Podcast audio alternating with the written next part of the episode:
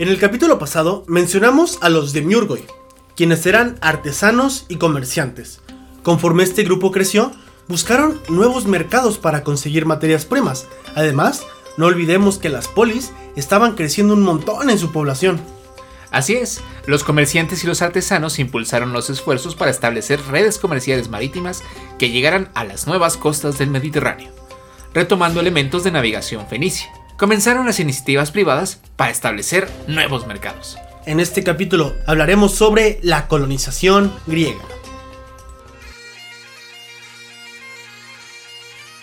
Muy buenas a todos, nosotros somos Alexai y Yades y Dante Rodríguez. En nuestro podcast podrás encontrar a personajes, batallas, libros y sucesos que por su importancia han trascendido hasta nuestros días para formar parte de lo que hoy conocemos como la, historia. Acompáñanos cada semana para conocer la historia del mundo, desde el neolítico a la actualidad. Porque hay muchas formas de contar una historia, pero es mejor cuando es platicadita.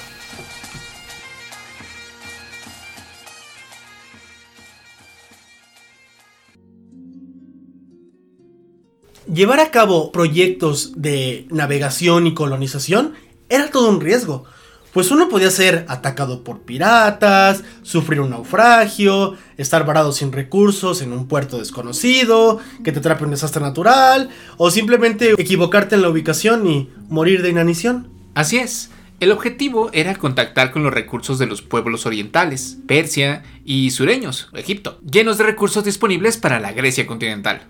Entonces hagan de cuenta que Grecia realmente es un espacio montañoso. Así es. Es difícil eh, tener una economía, digamos, desarrollada en Grecia, debido a que sí, es muy montañoso. A los pocos cultivos que se daban era esta tríada que ya mencionamos en capítulos anteriores, que era la vid, eh, el trigo, eh, y bueno, quizá el aceite de oliva, que era también uno de esos productos pues principales con los que podían comerciar. Pero eso de metales, pues no mucho. Y aparte, punto que tienen tierras cultivables, pero no tantas. Entonces por eso se busca los pueblos orientales, que como tú mencionas, tienen sobre todo metales, y Egipto, trigo para... Ay, Dios mío. No, o generaciones ahí van a... Entonces, para cumplir su objetivo, estos comerciantes y colonizadores, además de mejores barcos, invirtieron también esfuerzos para hacer más eficiente la escritura.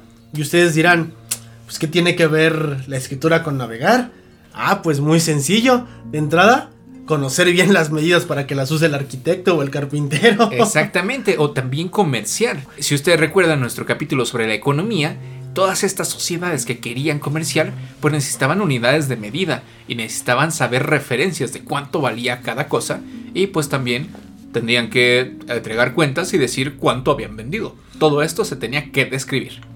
De esta forma es que se normalizó el uso de la moneda, generalmente de plata, y un sistema de pesos y medidas. Ahora, contactar con estos pueblos no era suficiente. Pon tú que ya tienes a los pueblos que ya existen, pero el aumento demográfico y la necesidad de tierras cultivables y de materias primas hicieron necesario establecer nuevas polis, esto es colonizar. Ahora, ¿cómo era el modelo de colonización? A ver, vamos paso por paso. Las polis que buscaban fundar una nueva polis era llamada Metrópolis, como la de Superman. Entonces, esta Metrópolis primero llevaba a cabo viajes de exploración para ubicar espacios que estuvieran, por un lado, desocupados y por otro lado, llenos de recursos. Y si estaban ocupados, pues que se los puedan fregar. Luego, se hacían una elección entre los pobres diablos que debían de viajar a su nueva vida. Generalmente las polis elegían a los tetes, que como ya dijimos en los capítulos anteriores, no tendrían pues ni tierras ni nada. Ni perro que les ladre. Así es. Al ser ciudadanos sin tierras, pues no tenían nada que perder. Es más, era casi obligación. Después, se proporcionaba a los tetes de los recursos y las herramientas necesarias para su empresa. Pues empezando por barcos, alimentos, agua, ganado, y bueno, el ganado tenía que ser chico, o sea, no te puedes llevar una, vaca. Pero sí una cabra. eh. Para múltiples propósitos. Y los recursos de la construcción para establecer los primeros edificios en, el nuevo, en la nueva colonia. Ya con todos sus tiliches, los colonos llevaban a cabo su viaje, realizando varias escalas para reabastecerse de recursos. Todo ello hasta llegar a su destino.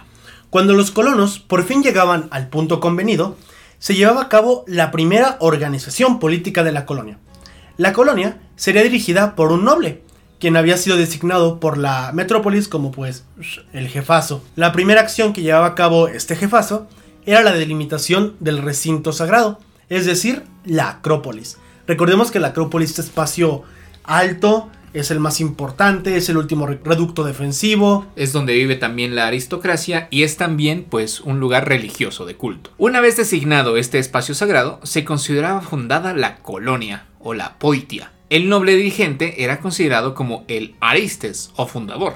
Recibía un culto heroico y se llevaba a cabo la repartición de las tierras. Entonces ya no eran tetes. Sí, pues es que no tenía tierras, pues por eso, para que tengas.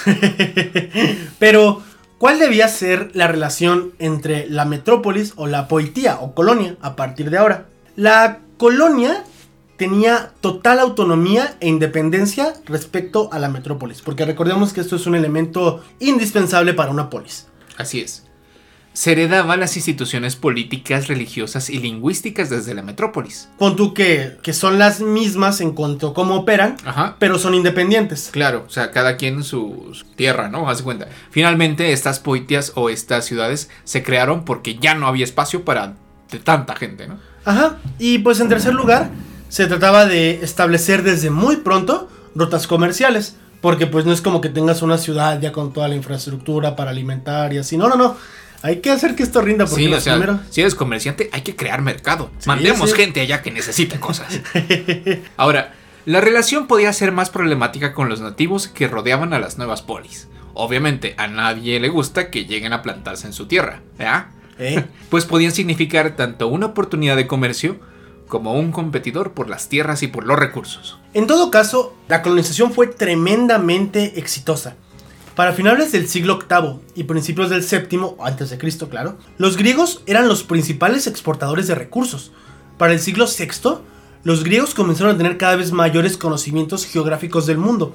Hagan de cuenta que eres un pobre diablo en el Ática, en, Grecia, pero de repente ya puedes tener un primo, un, primo Tetes, que está en España, porque allí se hizo una colonia. Ajá. Entonces, de repente, los conocimientos geográficos, las redes de intercambio, ya no funcionaban solamente en términos como prácticos, de te mando trigo, me mandas plata, sino también de conocimientos matemáticos, de intercambios literarios, de traer médicos de otros lados y así hacer un, crecimiento intelectual. En este punto surge un enorme interés por los medios y por sus pueblos. Comienzan los estudios logográficos, se perfila una identidad helénica en oposición a la figura del bárbaro o del bárbaro. Sí, bárbaro literalmente significa el que hace bárbaro. Sí, es como una onomatopeya de cómo le hacían los griegos, o sea, a cómo se expresaban las tribus o los habitantes de otras zonas, ¿no? que decían bárbaro, bárbaro. Entonces también ocurre algo bien curioso. Primero tenías en la Grecia oscura un montón de gente y todos se peleaban. Ajá. Pero ahora como que los, los que son distintos a ti están más lejos. Claro. O digamos que se llegó una homogeneización cultural de tal manera que ya compartes muchas cuestiones culturales, un panteón, habla, etcétera, con, con las culturas alrededor tuyo.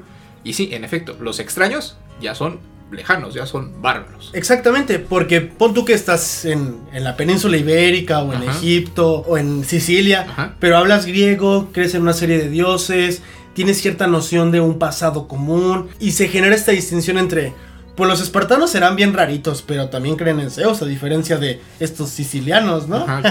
En efecto, y hay una normalización de creencias y de valores, pues que hacen creer que pues son un mundo civilizado, ¿no? Exactamente. Este es el, el capítulo que hemos dedicado a la colonización griega, porque es muy importante debido a que la influencia griega va a llegar a todos los puntos del Mediterráneo. Ya veremos este, dónde se establecieron y qué colonias fueron las más importantes, pero por ahora hay que decir que fue literalmente un boom. Los griegos pasaron de ser unos pobres diablos en unos oicos perdidos en la propia Grecia, griegos perdidos en Grecia, a de repente estar en todas las partes del Mediterráneo. Así es. Muy bien, por hoy finalizamos nuestras embarcaciones del oeste a Asia y en el próximo capítulo nuestro tirreme viajará a la península del Peloponeso para hablar sobre las polis que Zack Snyder se encargó de popularizar Esparta. Esperamos que hayan disfrutado muchísimo este capítulo, mini capítulo de historia platicaditita. Siempre pueden contactarse con nosotros para cualquier eh, felicitación, recomendación, regalo, sugerencia, mentada. Sí, depósito de dinero. Eh, en historiaplaticadita.gmail.com Sí, también pueden seguirnos en nuestras redes sociales que son arroba hplaticadita en Facebook, Twitter y Inter no, Pinterest, no, a Instagram. también. Instagram. Así es. Esperamos que puedan compartir este capítulo con sus amigos si les gustó y compártanlo con sus enemigos si no les gustó. Hasta luego.